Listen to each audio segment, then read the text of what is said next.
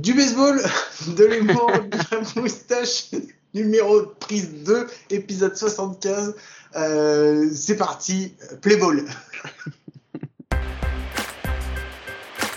2-2 pitch. Molina serves it into right center. There it is! Hit number 2000 for Yadier Molina. The 12th catcher in the history of Major League Baseball with 2,000 hits. One of the greatest ever to put on a Cardinals uniform. And there it is, hit number 2,000 for Yachty. Bienvenue, bienvenue, c'est l'épisode numéro 75, prise 2, parce que c'est la deuxième fois qu'on est obligé de la refaire. On a eu un petit problème qui a fait que, bah, qui a fait que c'était, c'était mort, on avait l'enregistrement qui avait foiré. Donc euh, je recommence, je sais que c'est le numéro 75, je me suis pas fait tacler la première fois par Mike, donc c'est bon. Parce que comme chaque semaine, j'ai mon ami, mon compagnon, mon compadre, c'est Mike Salut Mike, salut Guillaume, salut à tous. Bon, on va faire une petite, euh, une petite intro express, parce que ça fait à peu près 75 péripéties qui nous arrivent. Euh, pour faire simple, on a, eu, on a eu plein de galères avec notre d'enregistrement. Donc on va recommencer. Euh, on va tout de suite démarrer euh, par un Bruce Bocci. Guillaume, mais avant, on va présenter notre invité. Euh, bah du coup, on va faire très simple et très rapide. On reçoit la légende du baseball français et l'adjectif n'est pas galvaudé. L'un des pionniers, l'une des premières, on va dire, à l'échelle du baseball français, l'une des premières stars du baseball français, Monsieur Jamel Boutagra. Comment ça va, Jamel? Ça va les gars, ça va. Ça va comme tout à l'heure. Ça fait deux fois qu'il nous le dit. tu sais quoi? Je lance tout de suite le, le générique Bruce Bocci. On se retrouve juste après. À tout de suite. Bruce Bocci. Bruce Bocci. Bruce Bocci. Bruce Bocci. Bruce Bocci. Bruce Bocci. Ouais, c'est les Bruce Bocci. On est encore mort de rire parce qu'on n'en peut plus.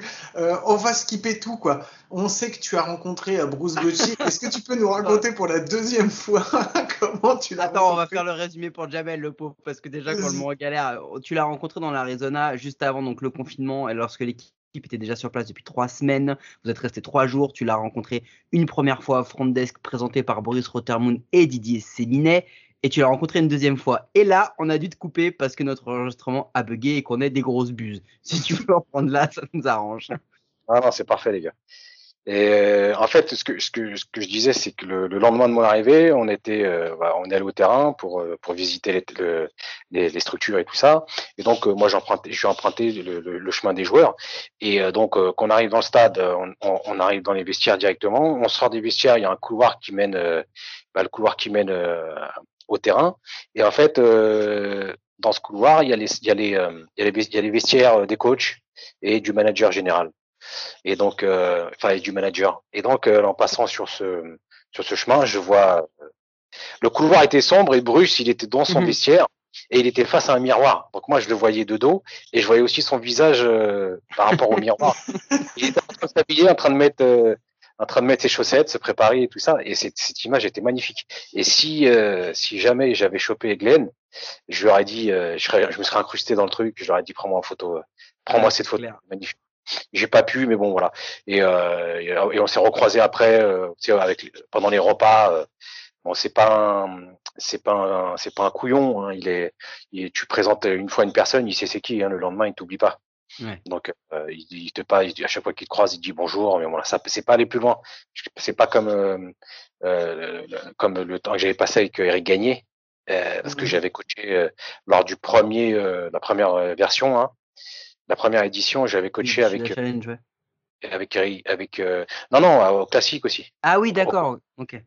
En 2012, j'étais coach de première base et batting coach et Eric Gagné, donc j'ai on, on passait plus de temps ensemble et on a échangé beaucoup plus. Là, j'ai pas eu, euh, j'ai pas eu cette chance.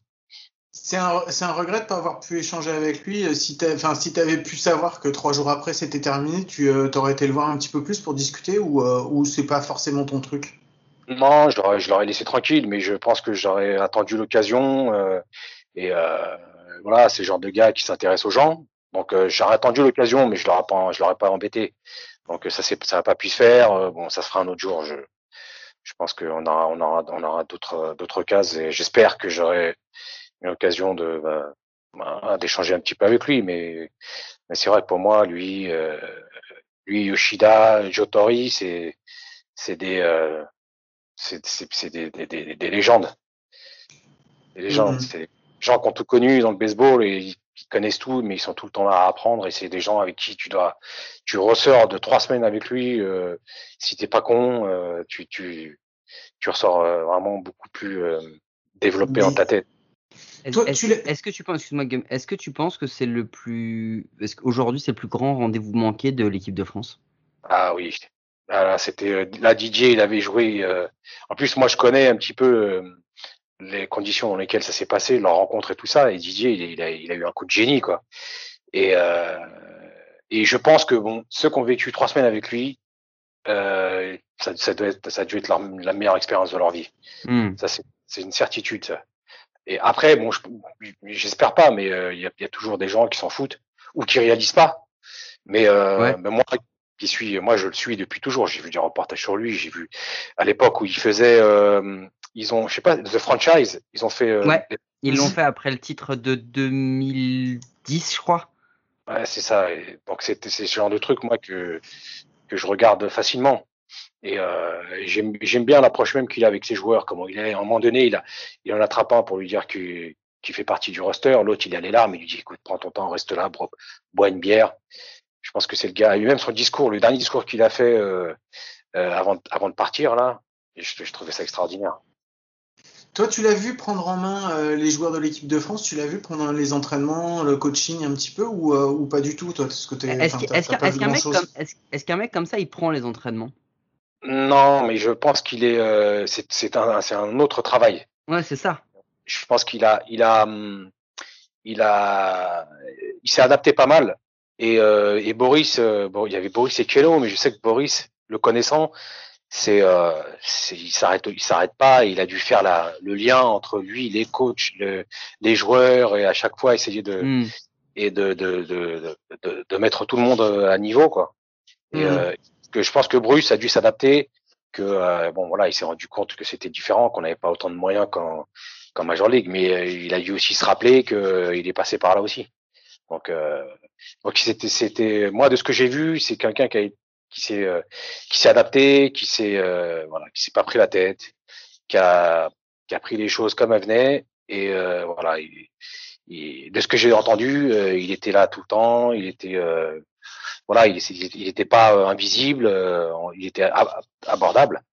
Donc c'était aussi une chance pour les joueurs d'aller le voir si jamais, si jamais il y avait quelque chose à, s'ils avaient des questions à poser et tout ça, c'est quelqu'un d'hyper euh, d'hyper abordable. Hein. Même à l'hôtel, hein, il n'y avait pas de garde du corps, il avait pas de machin, il était là, avec, il avait son frangin, il y avait son frère qui était coach aussi, il y avait euh, il y avait deux trois autres coachs américains et puis avec euh, je pense qu'il a je pense qu'il a reconnu il a reconnu aussi le travail qui a été fait par la Fédé, par Boris, par Didier, par Keno. Donc il, est, il reconnaissait ça et puis il se il se il se laissait aussi diriger. D'accord. Ok. Euh, bon, euh, moi je propose que, vu qu'on a, on a un peu parlé de Bruce Bocci, merci beaucoup euh, de nous avoir fait partager un petit peu tes, sensations de, ta rencontre avec lui. moi je vous propose qu'on passe tout de suite à la news et puis qu'on développe là-dessus si ça vous dit. donc Mike, je te laisse nous envoyer le jingle news. Jingle news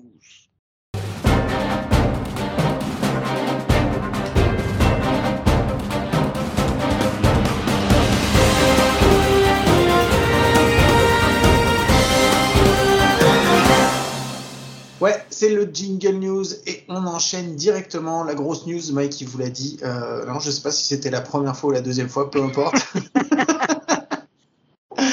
Donc la news, bah, c'est euh, sur le, la Coupe d'Europe qui a eu lieu, la Coupe d'Europe euh, senior qui a eu lieu la semaine dernière.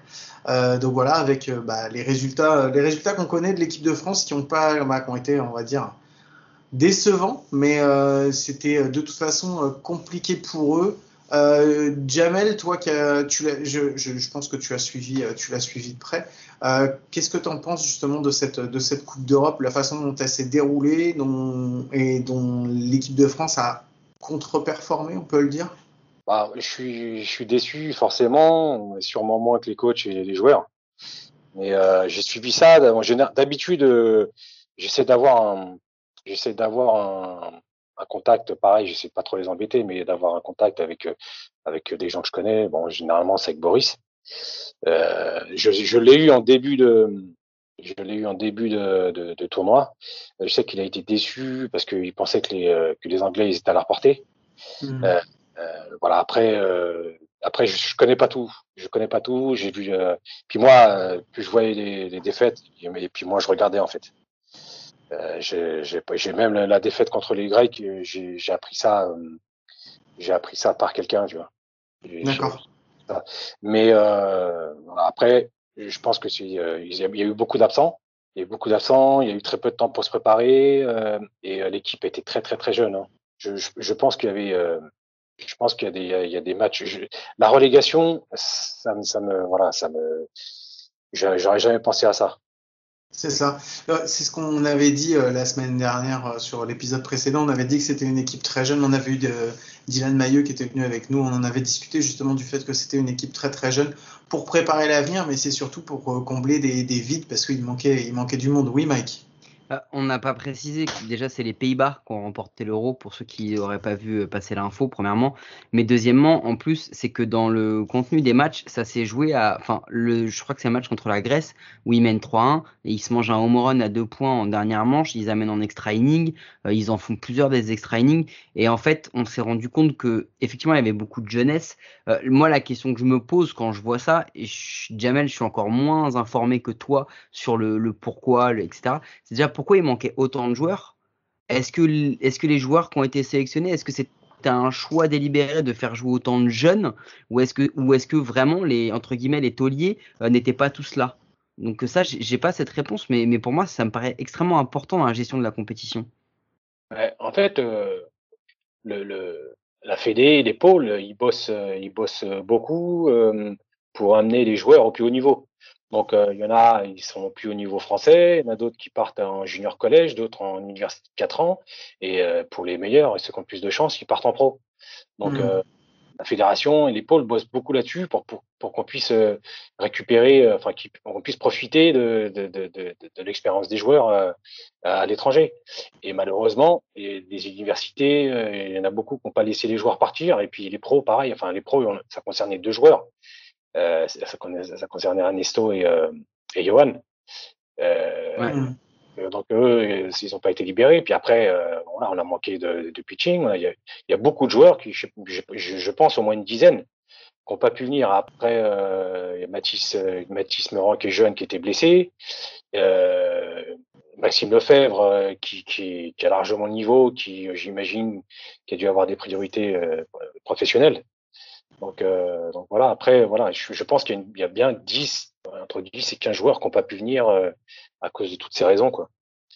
Est-ce que tu penses, Jamel, que s'il y avait Bruce Bocci, on aurait une sélection différente? Non, je pense pas. Je pense pas. Je pense pas que des joueurs ne sont pas ne sont pas venus parce que Bruce n'était pas là. Euh, ça s'est décidé assez tard. Et puis non, je pense que dès la fin des moins de 23, la fin du championnat d'Europe 2023, et il y en a qui partaient le lendemain, qui partaient, euh, qui partaient aux États-Unis, qui retournaient là-bas. Euh, voilà, Lilian, Lilian Amoros, euh, qui, qui, voilà, qui a pas pu faire ni les 23 ni les seniors, alors que bon, voilà, il aurait pu donner un, sacré coup de main. Et puis, et puis le coaching staff, il, est hyper compétent. Hein. Hmm. Les mecs qui savent de quoi ils parlent. je, je, je ne peux, j'arrive pas à imaginer que des mecs ne soient pas venus à cause de ça. Mais c'était bien de le dire, c'est pour ça, parce que je pense que c'est une question que tout le monde se posait un peu. Et en plus, je te rejoins sur le fait que je pense que personne n'a anticipé une relégation possible. Parce que même si le groupe, il n'était pas, euh, il était pas, euh, il était peut-être, c'était peut-être pas le plus difficile du monde ou peut-être le plus abordable, mais même contre Israël, il les accroche pendant plusieurs manches, il les accroche, ils sont dedans. Ils ont quand même montré de belles choses. Je pense qu'au final, la relégation, effectivement, elle est difficile à encaisser, mais le, niveau qu'ont pu montrer certains joueurs et surtout le fait que beaucoup de jeunes aient, pu fouler et voir ce que c'est qu'une grande compétition internationale, ça reste quand même vraiment positif. Effectivement, oui, ça reste, ça reste difficile, mais je pense qu'ils sont en train de bâtir aussi une nouvelle génération avec quand même pas mal de tauliers qui commencent à avoir dépassé la trentaine et qui vont devoir euh, petit à petit euh, passer, euh, passer la main. Oui, bien sûr. Et puis la génération, enfin, c'est pas c'est pas catastrophique parce que euh, championnat d'Europe c'est tous les deux ans. Euh, je crois que c'est tous les deux ans le championnat d'Europe. Il me hein. semble, il me semble. Ouais. Et, euh, et le qualifier, il sera l'année prochaine. Si ça n'a pas changé, si les règlements n'ont pas changé, le qualifier se fait l'année prochaine. Donc ils peuvent, ils ont une chance de revenir, euh, de revenir euh, pour le prochain championnat d'Europe en se qualifiant, euh, en se qualifiant l'année prochaine. hein. Pudge throws in behind the runner. Down at second base. What a throw. Rodriguez guns out his third runner of the night. He gets Cayaspo on an absolute bullet. Very sloppy base running right there. Ouais, effectivement, Jamel, euh, comme tu le disais hier, parce qu'il faut qu'on vous explique, on a fait un petit montage, une petite coupure.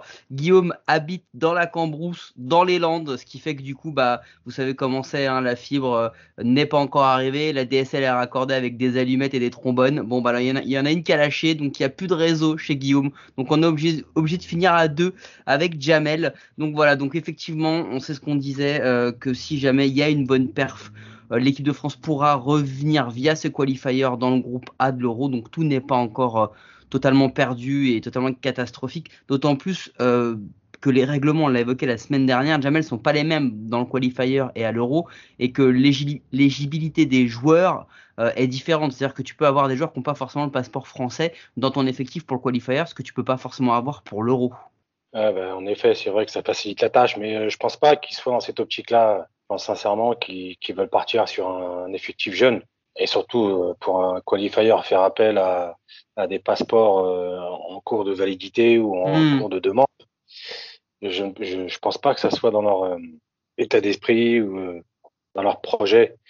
L'histoire des passeports ou d'éligibilité, c'est vraiment euh, puisque toutes les équipes font ça, donc c'est vraiment un règlement à part. Après, en ce qui concerne les championnats d'Europe, en ce qui concerne les compètes euh, de l'équipe de France euh, au niveau européen, au niveau mondial, euh, Donc voilà, et du coup, euh, ces actions dont on parlait, on a fait un peu le bocci, on a parlé du grand événement, et en fait, nous, on, on te recevait de Jamel aujourd'hui, et on a fait un, je sais pas si vous savez, on a un autre show qui s'appelle Bénévole de base, c'est une fois par Mhm. mois, on reçoit des bénévoles des clubs français qui nous racontent un peu leur quotidien, leurs aventures, etc.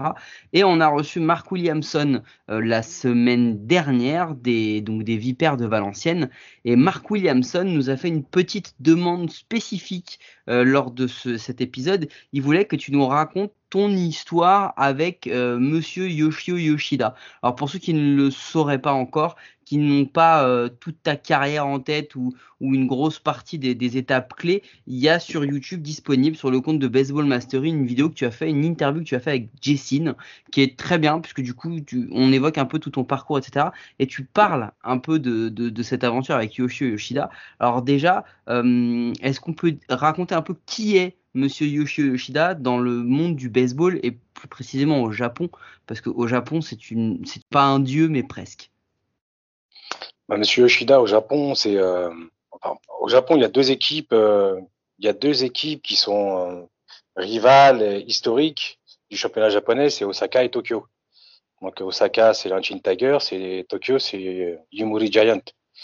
Et en fait Monsieur, enfin, Monsieur Yoshida a joué pour les Hanshin Tigers, il a coaché, il a fait vraiment toute sa carrière de baseball en tant que joueur, coach, manager, et puis il a même une émission de radio euh, concernant les, les Hanshin Tigers. hein. Il a vraiment fait toute sa Mhm. carrière et, chez les Hanshin Tigers. Et, euh, et en fait, euh, euh, bon, non seulement c'était un, un joueur de- d'exception, parce qu'il a été euh, neuf fois All-Star, euh, il a eu neuf fois le Gold Glove, euh, il a été élu dans l'équipe euh, de l'histoire du Japon. Euh, après, il a, en tant que coach, c'était un grand euh, tacticien, technicien, et, euh, et c'est le seul manager de, de, des Hanshin Tigers à avoir amené l'équipe au titre en 85. Donc c'est euh, c'est euh, voilà un match euh, un match euh, Hanshin Tigers c'est suivi par 30 millions de personnes quoi. Il y a je sais pas combien de, millions de fans à travers le Japon. Donc c'est sûr que hum, c'est c'est une, une grande personnalité du baseball japonais. Et du coup, dans, dans ton histoire personnelle, Yoshida, il intervient quand dans les années 90, euh, il, euh, il devient le coach du PUC, puis le coach de l'équipe de France, c'est ça? Oui, c'est ça. En fait, il- en 85, il gagne la, la, la série japonaise. Et en 80, et deux ans après, ils finissent dernier. Et, euh, et le, le, le, le- le fanatisme japonais, il, va dans un sens, euh, Hmm. aussi bien dans un sens que dans l'autre. Et, euh, Et c'est vrai qu'on lui en a, on, lui en a pas mal voulu et, euh, il aimait, pas la vie qu'il avait parce qu'il est, c'est quand même quelqu'un de simple et que autant en tant que manager, bon bah, il, respectait ses obligations. une fois qu'il était plus manager, il, voilà, il est, sa vie au Japon euh, ne, lui plaisait plus. Donc il était, il, avait 50, 55, 56 ans. Et euh, il s'est dit, il faut que je parte d'ici, que j'aille euh, vivre ailleurs, où on me connaît pas, où je vais pouvoir vivre et profiter de ma vie. Mais il était jeune encore, hein Ouais, 56 ans. Il devait ouais, pour un manager euh, dans le baseball, 55 ans, 56 ans, c'est jeune encore pour qu'il choisisse, entre guillemets, parce que on a un peu un, pays du tiers-monde dans le baseball, tu vois ce que je veux dire? Il aurait, il aurait pu avoir plein d'autres aventures. Ouais, c'est vrai. Et en fait, je pense qu'il a, il a, il avait donné tellement de temps, il avait donné toute sa vie au baseball et et je pense que la tournure de, de, des contre-performances euh, et de la réaction des fans ne, la, ne, ne, lui ont pas plu, quoi, ne lui a pas plu. Donc il a, il, a réfléchi à un endroit où aller, et puis il connaissait Paris, et, euh, voilà, il s'est, il s'est laissé aller, venir à Paris. Alors après, je, je sais plus dans quelles conditions, mais je sais qu'il a, bon, il a acheté un appartement à, Paris, et que voilà, il a rencontré euh, des Japonais qui connaissaient Olivier Dubo, mmh président, de la Fédé à l'époque. Et de la Fédé aussi. De la Fédé.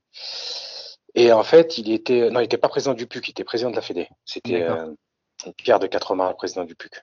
Ok. Et donc, euh, voilà, ils se sont mis en, ils sont mis euh, en rapport, en, en, contact, et puis euh, voilà.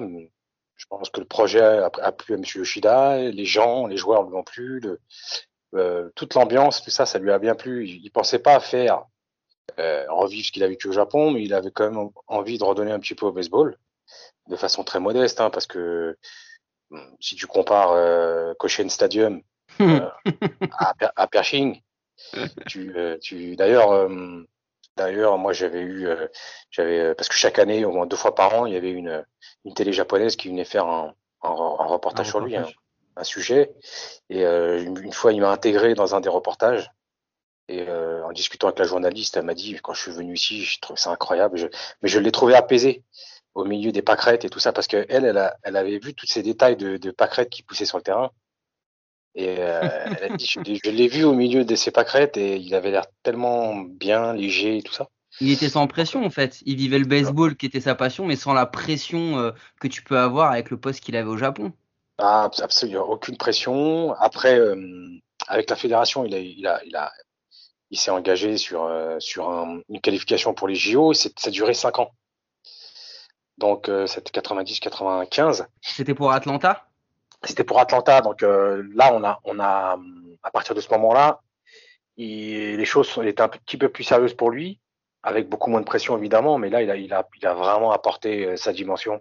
Et en fait, l'équipe de France de 90 et celle de, de 93, je pense que celle de 93 met 10 points, met 10, 15 points à celle de 80, de celle de 90. Et c'est mhm. allé très vite parce que euh, euh, voilà, il nous a fait profiter de, de, de, de, toutes ses connaissances, de tous ses contacts, de tous ses, enfin, de tout ce qu'il pouvait apporter. Et, euh, et, les relations avec le Japon ont commencé à partir de ce moment-là. Parce euh, qu'après, du coup, dans ton histoire, ça s'arrête pas à ça, au fait que tu joues au PUC et en équipe de France, etc. C'est que tu noues quand même une relation spéciale avec Yoshio Yoshida jusqu'à ce qu'il décide, euh, et c'est très bien expliqué dans l'interview, de t'amener avec lui faire les camps au Japon. Bah, en fait, euh, moi, je l'ai rencontré, j'avais, j'avais 16 ans. Je suis rencontré, je suis arrivé au PUC, euh, moi, je l'ai rencontré la première fois, je l'ai vu, j'avais 16 ans. Et je l'ai retrouvé au PUC en 92, donc j'en avais 17, 17, 18. Et donc, euh, moi, j'étais, euh, j'étais, j'étais un, jeune affamé, tu vois. Hmm. Et, euh, et je le montrais à chaque fois que je, que je mettais, je mettais un pied sur le terrain. Et je pense que ça lui a plu. Alors, il y a pas de choses qui lui ont plu. Je peux pas dire, euh, voilà, c'est euh, un monsieur avec autant de vécu qui, qui voit un petit jeune. Euh, après, j'étais pas le seul, euh, évidemment, parce qu'il a, il y a, il y a beaucoup de, de, joueurs à qui il a, qu'il a apprécié, qu'il apprécie toujours, dont il demande des nouvelles à chaque fois. Et, et voilà, moi, je pense qu'il, il, m'a vu.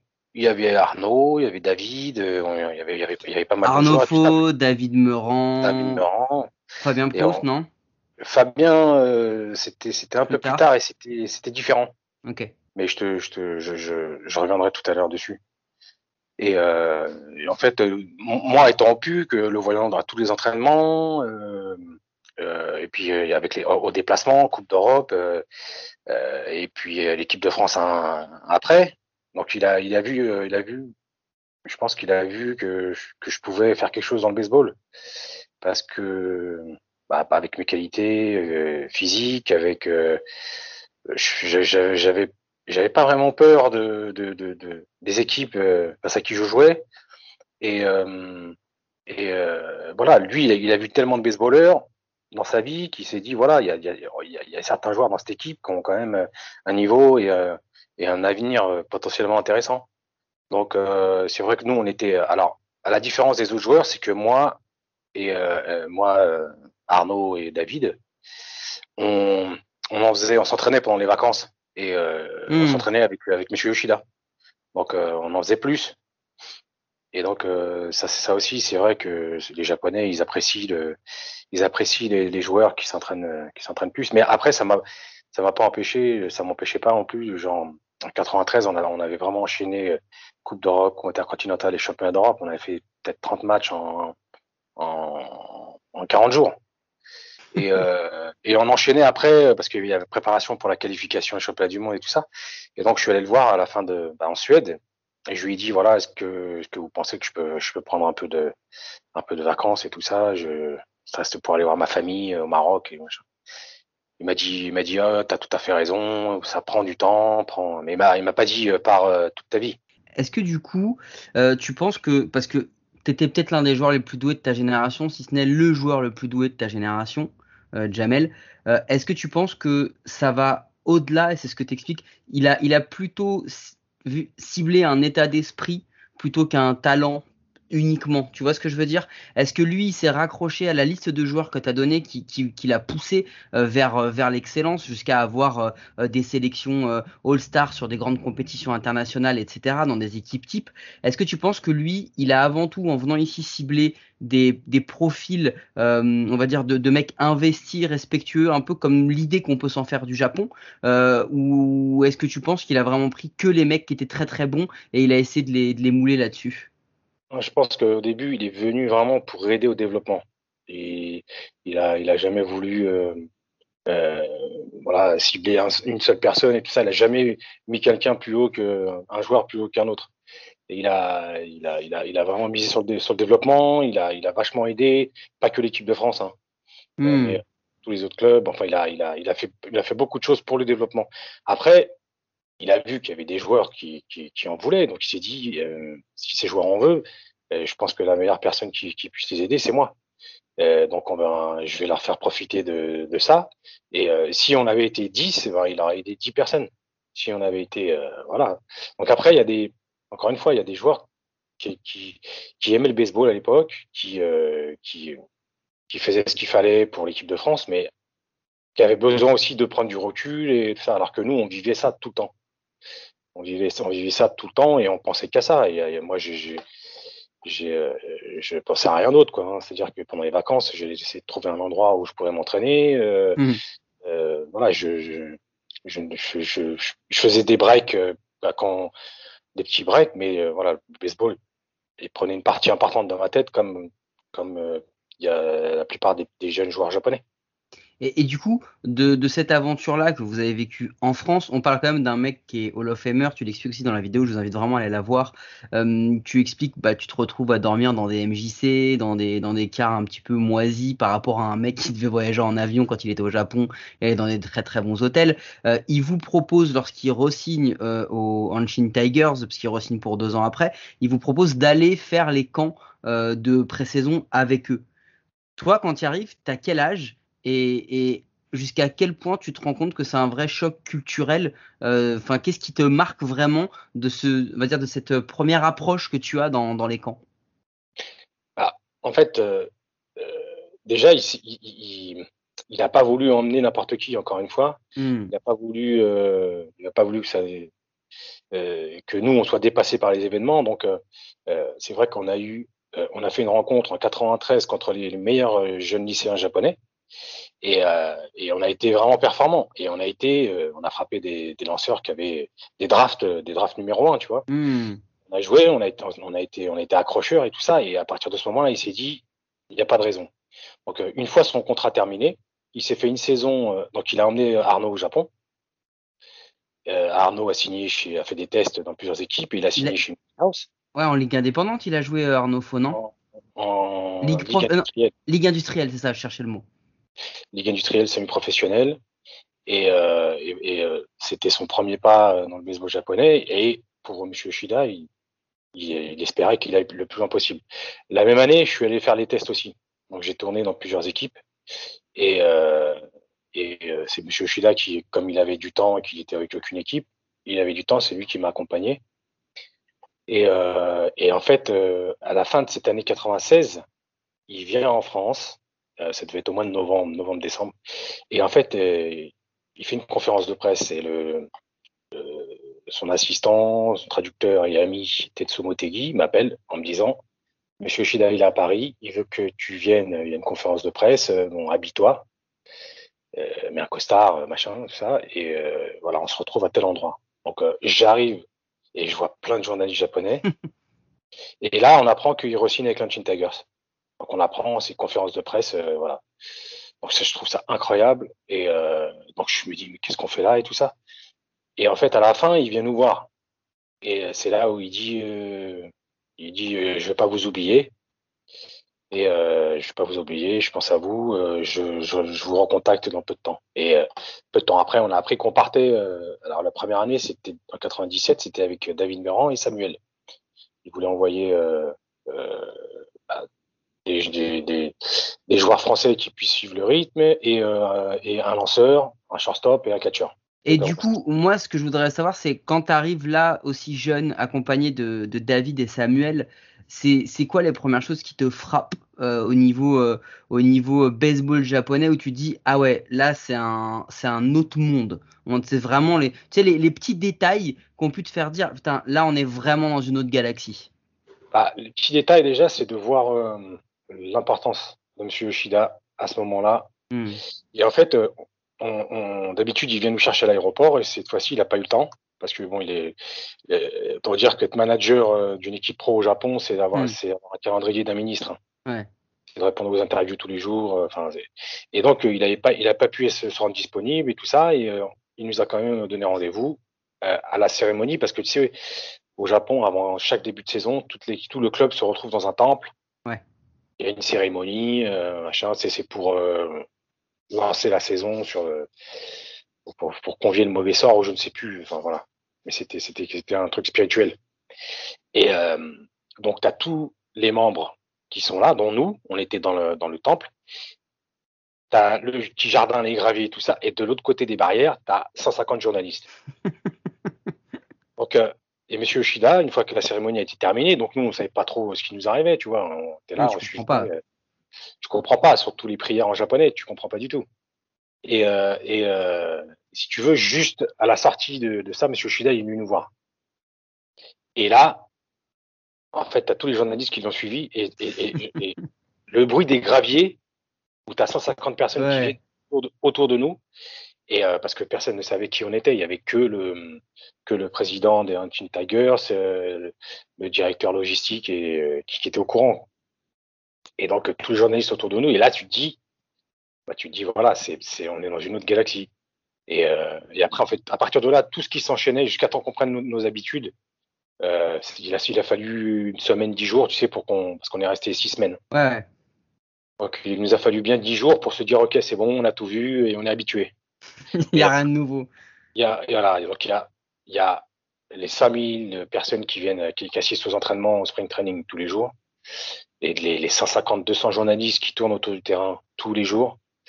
Euh, les, bah après, tu as le niveau des joueurs, évidemment. Donc après, tu, tu vois un petit peu comment c'est organisé. Il y a 67 joueurs, tu as une vingtaine de coachs, tu as une quinzaine de docteurs kinés, t'as et puis les, les structures, tu vois, tu as plusieurs terrains, tu as un dôme, tu as, des balles. Euh, T'as des balles, euh, à un moment donné, il faut faire attention de ne pas marcher dessus. tu disais qu'on avait l'impression qu'il avait neigé sur le terrain tellement il y avait de balles Ah oui, non, mais là, les balles, euh, c'est pas un souci. Donc, euh, je- je- enfin, ils en ont des, des- ils, en, ils ils en utilisent des milliers. Et quand, en fin de journée, elles sont, elles sont, elles sont un petit peu marquées, tout ça, ils les rangent. Et est-ce que les, les gens dans le club, autour du club, vous regardez un peu comme des ovnis? Bah, Au début, euh, ils étaient un petit peu intrigués. Et en fait, euh, alors nous, on a eu la chance euh, cette année-là, c'est qu'il y avait un joueur qui s'appelait Nakagomi, qui était, qui était lanceur, bah, c'était un lanceur vedette, draft numéro 1. Ancien Ace, ouais. Ancien Ace, c'est tout ça qui était revenait de blessure, donc qui commençait sa, sa, sa, Son réhab, sa réhabilitation, ouais avec l'équipe 2. Et lui, il a été vachement, il est venu vers nous. Est venu vers nous et moi je sais pas trop qui c'était au début, mais nous on avait, on était dans le respect, dans le, on était hyper discret et tout ça, tu vois. Et lui, tous les jours. Alors, il y avait, au début, il y avait Tetsu qui nous faisait la traduction, qui a, dû rester une, dizaine de jours, petite semaine avec nous, pour qu'on soit à l'aise et tout ça. Donc, et qu'on puisse rentrer en contact aussi avec tout le monde. Donc, voilà. donc, Nakagomi, il était là, Ouais, comment ça va? Qu'est-ce que vous faites? Ok, super. Ok, ce soir, se passe dans ma chambre, tu vas m'apprendre un jeu de cartes. Euh, euh. donc je le premier soir, j'ai fait un blackjack avec lui, je vais après à jouer. Et euh, il jouait de l'argent. Je lui dis non, non, non, tu sais pas jouer, c'est pas, c'est pas juste et tout, ne t'inquiète pas. Et puis le mec, il, était là, il était pour s'amuser, tout ça. Et puis on, on, on, le revoyait sur le terrain, tu vois. Euh, on le revoyait, mais il était dans sa dans sa rééduque, il était à fond dans le truc, mais il était, il nous oubliait pas, tu vois. Donc euh, on dès que il y avait plein de journalistes qui étaient là en train de suivre, il nous, nous prenait par l'épaule, tu sais, genre pour la photo quoi aussi. Et puis euh, voilà, on avait on, un, toutes les semaines, on avait un jour de repos, donc il nous emmenait avec lui. Et puis il nous faisait aussi connaître les autres joueurs. Et voilà, ça a été notre premier vrai contact et ça n'a pas été le moindre. Comment tu as découvert qui il était Parce que du coup, tu le sais pas au début, tu lui parles comme si c'était un, entre guillemets un gars à ton niveau. Comment tu découvres qui était Nakagomi bah, En fait, si tu veux, tous les matins, euh, tu, tu, tu vois ça au, nombre de journalistes qui sont là à suivre un gars. Donc euh, tous les matins, nous, on était, c'était euh, réveil à 6 heures pour les pour le réveil musculaire. Et euh, tous les matins, il y avait tous les journalistes qui étaient là, tu sais, pour faire leur petit rapport du matin dans le journal. Hein. Et, et quand, à chaque fois que tu voyais une dizaine de journalistes et de photographes qui étaient là. Tu dis, bon, lui, ça doit être quelqu'un. Mais ça n'a pas duré longtemps. Hein. Je veux dire, au bout de trois jours, on connaissait tout le monde. On s'est renseigné. Alors moi, j'étais dans le bullpen. Euh, et donc, je voyais tous les lanceurs défiler. Quoi. Et donc, euh, les, les, les, aces en premier. Et après, euh, dans la hiérarchie, et à la fin, tu avais les petits rookies. Donc, je passais deux heures dans le bullpen à voir défiler toutes les, tous les lanceurs des Hanshin Tigers. Et tu vois bien que quand tu as euh, les trois, les trois, quatre starters, plus le closer, plus le machin, et que tu as 50 journalistes sur le côté, tu dis bon, tu dis euh, tu et puis tu apprends, et puis tu sympathises avec les gens, et puis après tu, tu apprends l'histoire du club, tu apprends l'histoire des joueurs. Tu sais que tel coach, il jouait dans les années des, euh, tu vois, il y a 20 ans ou 25 ans, que lui, il était dans l'équipe de Yoshida. Ouais, parce qu'il faut, il faut même rappeler que dans les années 90, il n'y avait pas baseball référence, il n'y avait pas Internet, tout ça. Donc, c'était pas la même manière de se renseigner sur le sport. Non, c'est le seul joueur que je connaissais japonais, c'était du calendrier Mizuno, parce qu'on était sponsorisé Mizuno avec Arnaud et David, et on se faisait euh, plein de plein de plein d'articles et on, avait le calendrier Mizuno des baseballeurs et c'est c'est les seuls euh, les seuls joueurs qu'il y avait, c'était les 12 joueurs des 12 mois et euh, c'est comme ça que que j'ai connu quelques joueurs quoi. En revenant du Japon, on était calés. Mais vous, vous avez vous avez fait deux camps? Alors avec David, on a fait deux camps. Sam, il a fait une année en 97, Samuel. Et après, la, euh, en 98, euh, il y a Fabien Proust et Maxime Leblanc qui sont venus. Tu as noué des amitiés dans, lors de ces camps particulières avec ces joueurs-là qui ont, ont vécu quelque chose? Alors, tu as as une ou voire peut-être deux générations d'après qui ont, revécu ça, les, les frais d'envie, etc. Mais vous étiez quand même les pionniers, vous étiez les premiers, vous avez ouvert la voie au départ à l'étranger des, des, des, joueurs de baseball français. Est-ce que vous avez noué un lien particulier entre vous?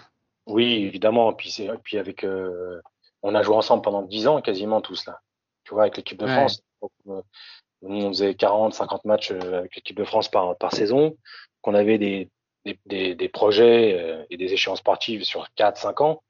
Et donc, on a joué tout le temps ensemble jusqu'à jusqu'en 99 et quand l'équipe de France a, a, fini médaille de bronze. On était ensemble. Donc, nous, euh, on a, alors c'est sûr que ça, ça nous a, ça nous a, on a, on a passé six semaines de baseball difficiles ensemble. On a vécu des choses extraordinaires et, euh, et après, on est toujours en contact. Et moi, je bosse aujourd'hui, je bosse avec David. tu sais, Euh, Ouais. On bosse ensemble. Euh, ouais, on a, on a bossé au PUC, on a bossé à, on bosse en- à Sénart.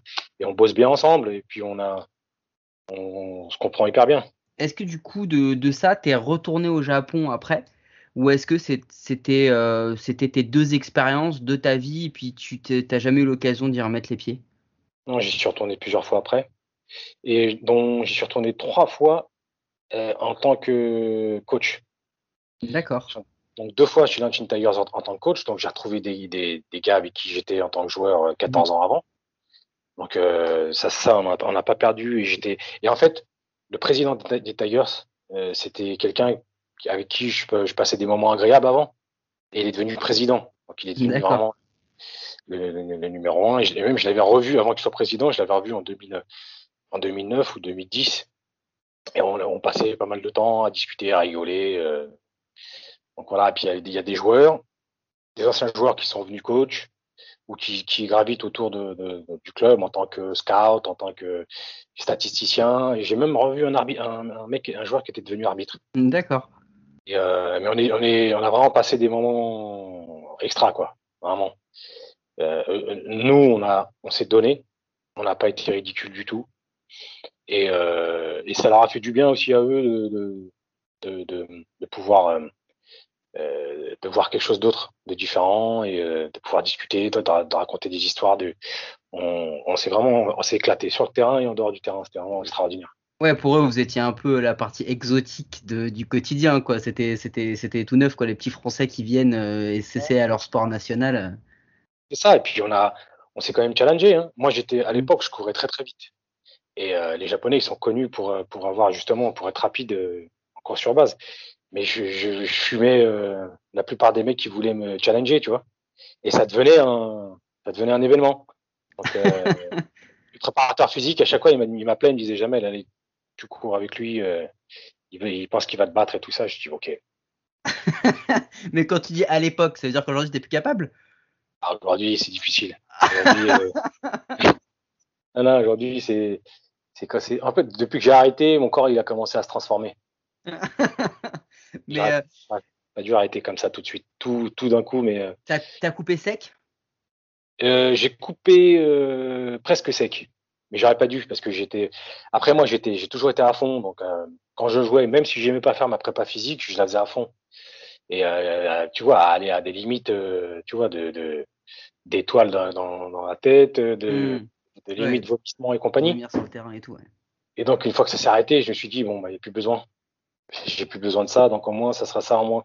Mais j'aurais dû, j'aurais dû maintenir le rythme et continuer. Et puis, euh, et puis euh, voilà. Donc j'ai pris, j'ai pris euh, du poids. Bon là, je suis en train de perdre. J'essaie de, de, de j'essaie de, de, de revenir à un niveau où je vais pouvoir pratiquer un peu de sport. Mais, euh, mais bon, j'ai tout, c'est vrai que j'ai tout perdu, euh, évidemment. Mais du coup, tu parlais, tu disais que tu étais, un athlète, que sur, certains, euh, sur certaines caractéristiques, tu étais même meilleur que certains joueurs, donc pro japonais. Tu, tu, tu penses qu'il t'aurait manqué quoi pour avoir plus que ça? Bah, en fait, euh, pour, la, pour, pour te raconter un peu le. C'est que la deuxième année où j'y suis allé, euh, Tetsu, euh, il vient me voir et en, en me disant que M. Shida, il allait me donner ma chance. Et euh, il allait me donner ma chance, c'est-à-dire que euh, j'avais une possibilité de moi de rester, Ouais, d'avoir un contrat, quoi. de, de rester, d'avoir un contrat. Et il se trouve, c'était en 97 et que je, je revenais des championnats d'Europe en 97 et que j'avais, je m'étais engagé avec un club américain. À Renault. à Rio, un club de ligue indépendante. Et, euh, et en fait, si tu veux, à l'époque, on n'était pas du tout, euh, tu sais, on n'a pas d'agent, on n'a rien, on n'a pas de gens qui pour t'encadrer. Donc tu, quelqu'un de m'aurait dit direct, oublie ça et reste au Japon. Et euh, après, je me suis dit, je leur ai- ouais, j'ai dit, bah là, moi, je pense, je pars là-bas, j'ai, j'ai un contrat là-bas en ligue indépendante. euh, je peux, je peux faire une expérience et revenir après plus fort, meilleur, machin et tout ça.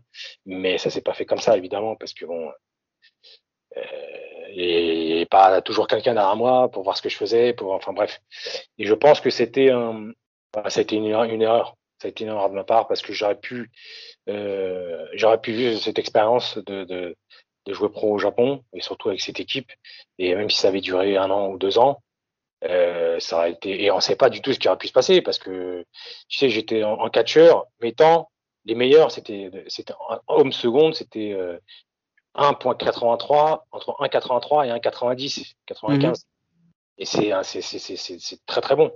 Très très bon. Après, après il y a l'expérience au bâton. Euh, c'est sûr qu'ils ont dû voir euh, des milliers de lanceurs de plus que moi. Parce que si moi je faisais 50 matchs, dont 30 de très haut niveau, eux ils en faisaient 100. Ouais, vois, 100 et quelques, c'est toute une saison régulière. Quoi. En peine, quoi, tu vois. Donc ça, au fur et à mesure, c'est l'expérience, ça, ça, s'accumule, tu vois. Est-ce que c'est un, est-ce que c'est un regret? Est-ce que ça a été un regret et t'es passé dessus, ou est-ce que c'est encore un truc un peu où tu dis là j'ai merdé, ou tu dis c'est pas grave, c'est la vie, c'est comme ça, c'est des choix?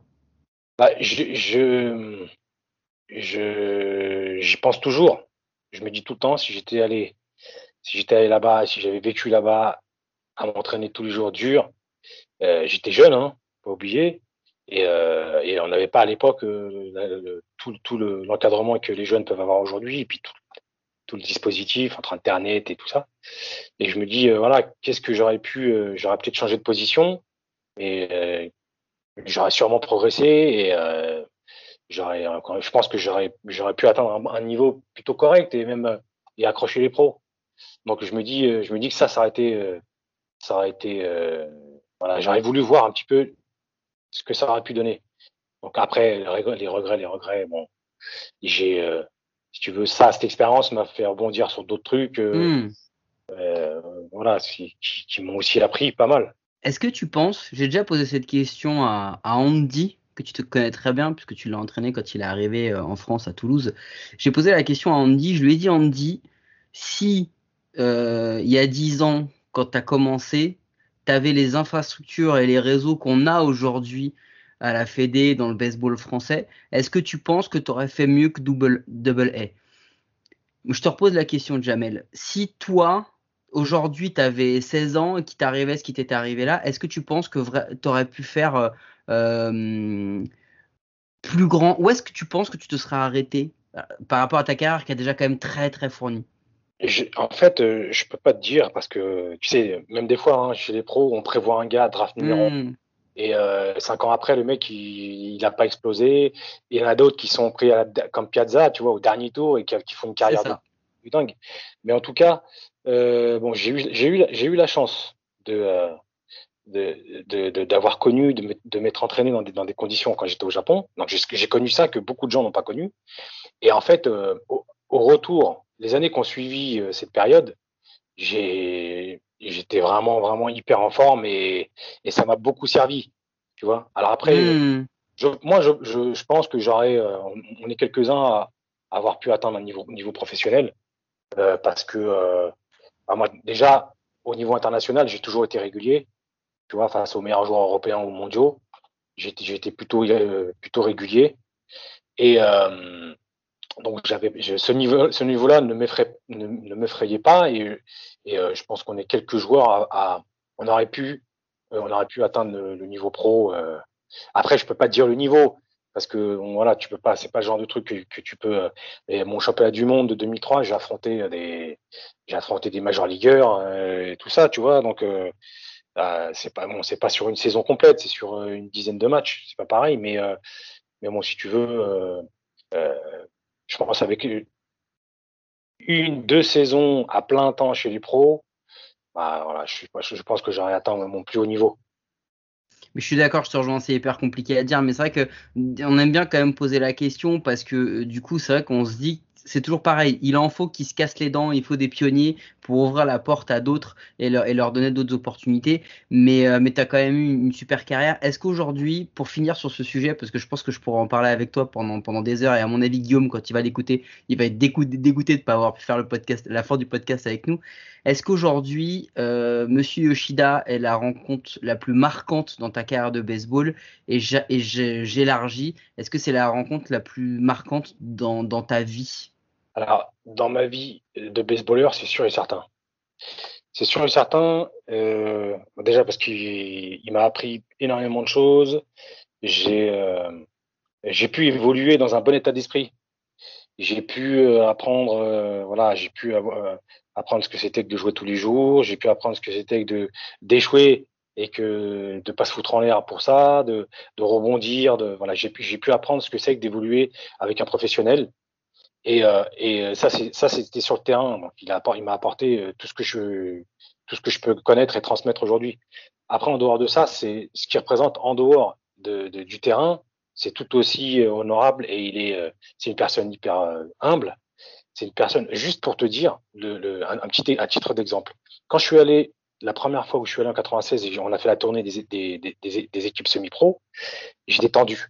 J'avais peur de le décevoir, j'étais mmh. tendu dans un pays euh, complètement dépaysant de, de, ce que je peux connaître et tout ça. J'étais seul. Et euh, donc euh, les deux, trois premiers jours, j'ai quasiment, je dormais pas et je mangeais pas. Donc j'étais euh, taxi driver, tu vois, tu pouvais me... les muscles, ils étaient, ils étaient en acier trempé et j'étais vraiment hyper tendu. Et en fait, quand on est arrivé à Hiroshima, euh, on, il m'a fait faire le tour, c'est lui qui me présentait aux gens, et on est descendu au, resto, c'est un petit resto, tu vois, c'était le bâtiment des joueurs, donc il y avait, euh, il y avait, euh, voilà quoi, il y avait une 20, 25 joueurs, et il allait voir la dame en lui disant voilà, il a des petits problèmes et tout ça, est-ce que vous pouvez faire attention, voir avec lui ce dont il a envie de manger, tout ça, machin. Et la dame, elle s'est occupée de moi, mais vraiment comme si j'étais son petit fiston. Et au retour, M. Oshida, il m'a dit, ça s'est bien passé et tout. Je dis, voilà, dame, la cuisinière était vraiment géniale et tout ça, machin. Il est descendu voir la, cuisinière, autant Yoshida légende qu'il est, mmh. Pour la remercier et, se, et, tu sais, se plier. Quand les Japonais se plient, le dernier se plie, c'est, il y a une histoire de hiérarchie. Et c'était, il s'est, il s'est plié pour la remercier de m'avoir, de, de m'avoir bien, de s'être bien occupé de moi et la remercier, mais vraiment du, euh, tu vois, il a, il a fait cet effort-là. Et ça, c'est Monsieur Yoshida. Tu vois, ça c'est. non, mais c'est ouf. Et euh, bon, des, des, anecdotes, je pourrais t'en mais bon, et en tout cas, il m'a appris dans la vie, on a appris aussi, on s'est un petit peu éduqué comme ça, euh, de, de, de, toute l'approche qu'il faut avoir, d'être positif, de si ça ça marche pas, si t'es pas fait pour, si t'as tout si as tout donné, et eh ben voilà, c'est comme ça, il faut penser à autre chose. Tu sais, il nous a appris un peu à passer de d'un échec comme au baseball, quoi, hein, de pouvoir passer d'un échec et de rebondir et de, et de prendre la vie en levant la tête et en avançant et, euh, et avec euh, toute modestie, euh, tu vois, à respecter les gens. C'est pour ça que j'aime bien votre podcast, c'est parce que vous prenez pas que les euh, que les, euh, les, stars entre guillemets du baseball français, mais vous donnez la parole à tous ces gens là qui, qui, qui apportent un petit peu les petits cailloux là, qui font construire le truc, tu vois. Et c'est ça, ça c'est important ça. Et ça c'est ce qui me reste, qui me restera toujours de Monsieur Yoshida. Eh ben écoute, merci Jamel et euh, on est ravi d'avoir pu parler de ça avec toi. T'inquiète pas, tu reviendras pour un autre podcast, on parlera de plein d'autres choses, on sait que tu as des millions d'anecdotes à nous raconter. Mais moi, ce que je te propose, c'est qu'on lance un petit jingle et qu'on finisse par la petite connerie de la fin. Euh, je pense que j'ai un petit truc euh, sympa et que tu risques d'apprécier. Who you trying to get crazy with? This? Don't you know I'm loco?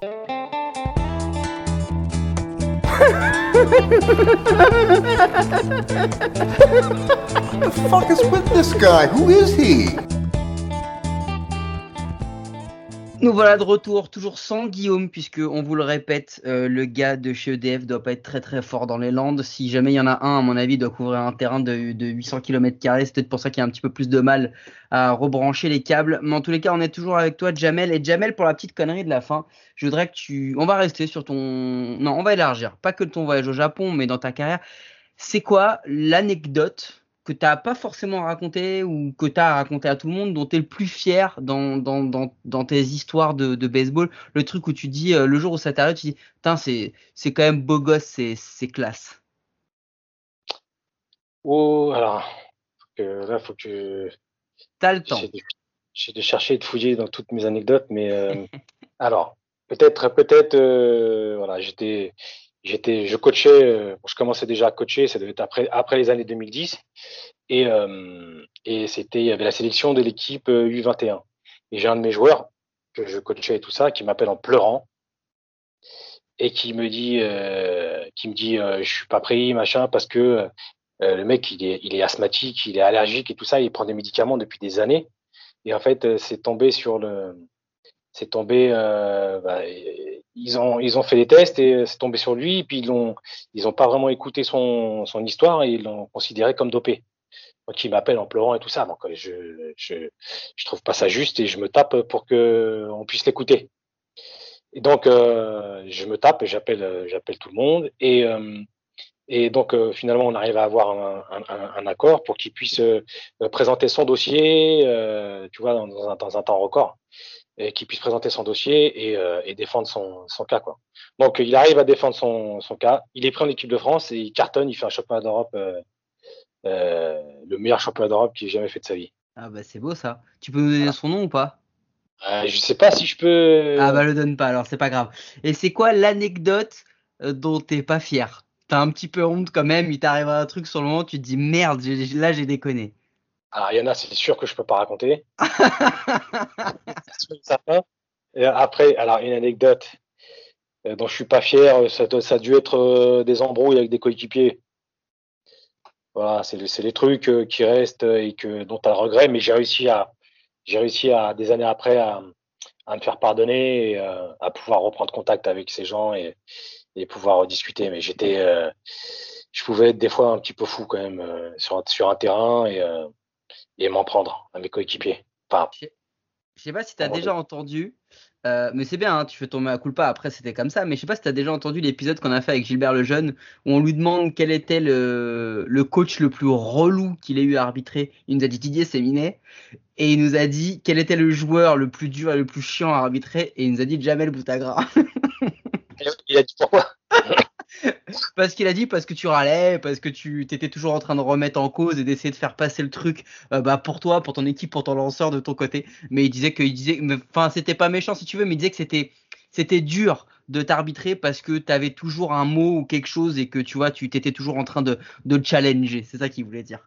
Ouais, ah bah, je peux, comprendre, mais je pense que si tu, tu demandes aux arbitres qui m'ont, euh, euh, qui étaient derrière moi quand j'étais, quand j'étais catcheur, je me suis souvent bien entendu av- avec eux et j'ai souvent, quand les mecs faisaient des bons appels, je leur disais, quand ils faisaient des mauvais appels et qu'ils me demandaient, s'ils appelaient un strike était une balle, je leur disais non, elle est, elle est pas dedans.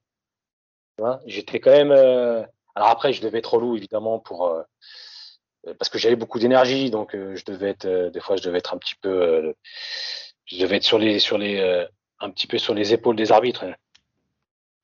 Du coup, est-ce que tu as une anecdote à nous, à nous raconter? Tu sais, le genre d'anecdote que quand tu racontes, les gens ils, croient pas trop. C'est trop gros. C'est genre, c'est un peu abusé de Jamel, arrête. Alors là, euh, bon après aujourd'hui sur Internet, tu peux vérifier beaucoup de choses, mais euh, euh, au Japon, d'être entouré de, joueurs qui dont certains gagnaient des millions, hein, des millions de dollars, et d'être et puis de vivre de, vi- de vivre comme ça tous les jours auprès de ces gens-là. Euh, on a vécu des choses quand même un petit peu incroyables, euh, ne serait-ce que sur sur des soirées, euh, des dépenses Ah des ouais? soirées à 20 000 dollars. ouais, ouais, des soirées de dingue. euh, c'est vrai que c'était, c'était, c'était, c'était incroyable. Et ça, les gens. Alors, euh, c'est vrai que après, bon, ceux qui me connaissent, ils, ils savent que je suis pas, je suis pas un mytho, mais, mais euh, du, du côté Japon, il y en a, il y en a quelques-unes comme ça, mélangées, mélangées aux professionnels. Il y a plus d'une anecdote euh, qui, qui, qui paraîtra incroyable pour des joueurs comme nous. Non, c'est clair. Et alors, pour, euh, pour terminer sur cette, euh, sur cette petite connerie, euh, Jamel, c'est quoi euh, l'anecdote que, que tu as envie de nous raconter? Elle est libre, tu as envie de raconter une histoire, et tu, vas-y, raconte-nous. Alors en fait, il y a, y a, y a une. euh, c'est, je vous ai parlé d'un, gars qui s'appelle Guillaume, qui s'appelle Vincent Guillon. Yes. Euh, c'est, en fait, c'est, euh, c'est un gars qui était, euh, lui, là, c'était un pionnier dans le sens où il était, il faisait partie des premiers qui étaient au Krebs dans les années 80, tu vois. Hmm. Et donc, bon, la vie, la, la vie, c'est quelqu'un qui est un peu, voilà, qui est un peu particulier, mais qui est très gentil, très cultivé, qui est très, voilà, mais mais euh, mais bon, il peut être, euh, il peut avoir des aspects différents de, voilà, il, peut- il peut être un petit peu pas très conventionnel, Ouais, un peu marginal parfois. Un peu, un peu parfois un peu un peu marginal, mais bon, il vit sa vie, c'est un mec intéressant et encore une fois, moi. euh, T'as pas besoin d'être une star de baseball ou de ce que tu veux pour que je discute avec toi et que et qu'on et que tu m'apprennes des choses.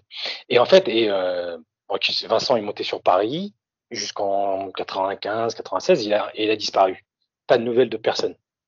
Et euh, bon bah voilà, il, sait pas où il est. Bon bah ça lui correspondait bien, tu vois. Il a disparu, il est parti faire sa vie, je sais pas où, tout ça. Et euh, et euh, sept ans après, 2003, je suis à Cuba. Je suis à un stade, euh, un stade de Santiago en train de, de, de m'entraîner et je faisais du toss dans, dans un coin du terrain, tu vois, plutôt vers la sortie de, il y a, au champ, il y a des portes, Hmm. accès à la sortie qui donne accès au cage et tout ça. Et j'étais par là.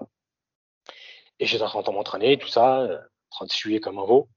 Et euh, je vois un gars qui arrive qui me dit Ça va, Jamel? Il était à 15 mètres.